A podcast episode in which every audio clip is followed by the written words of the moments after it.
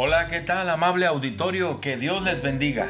Continuamos meditando sobre el libro de los Salmos. Hemos llegado al Salmo número 89. Un salmo que nos habla de atributos de Dios.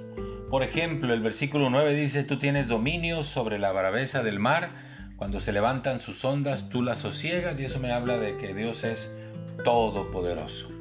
Dice el versículo 11, tuyos son los cielos, tuya también la tierra, el mundo y su plenitud. Tú los fundaste. Dios es creador de todo lo que existe y por eso es dueño de todo cuanto ven nuestros ojos.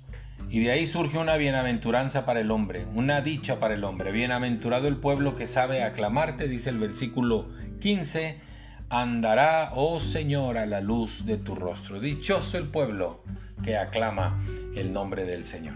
De todo esto me quiero quedar con el versículo 9. Tú tienes dominio sobre la braveza del mar. Cuando se levantan sus ondas, tú las sosiegas. Si ese es un atributo de Dios, pues entonces también es un atributo de Jesús, quien es Dios encarnado. Lo refiero al Evangelio de Mateo capítulo 8 versículos 23 en adelante. Hablando de Jesús y sus discípulos dice, y entrando él en la barca, sus discípulos le siguieron. Y he aquí que se levantó en el mar una tempestad tan grande que las olas cubrían la barca, pero Jesús dormía. Y vinieron sus discípulos y le despertaron diciendo, Señor, sálvanos, que perecemos. Y él les dijo, ¿por qué tienen temor, hombres de poca fe? Entonces levantándose, reprendió a los vientos y al mar, y se hizo una grande paz. Dice el versículo 27, y los hombres se maravillaron diciendo, ¿qué hombre es este que aún los vientos y el mar le obedecen?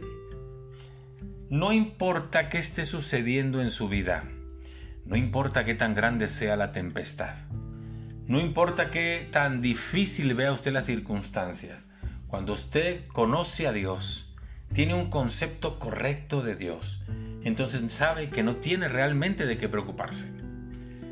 Cantamos que Dios es poderoso. A veces no lo creemos, porque nuestra actitud es de temor, como en el caso de los discípulos, que les tuvo que decir Jesús, porque tienen temor, hombres de poca fe? ¿Que no es Jesús capaz de controlar aún el viento y la mar? Y aquí se los demostró una vez más. Yo le invito para que cuando cantemos cosas acerca de Dios, creamos lo que cantamos de Dios cuando éste tiene su sustento en la palabra. Y en la palabra yo veo un Dios portentoso, dueño de todo, que controla todo lo que sucede en nuestro entorno. Entonces, ¿por qué preocuparme realmente? Descansaré en el Señor. Muchas gracias, que Dios le bendiga, hasta pronto.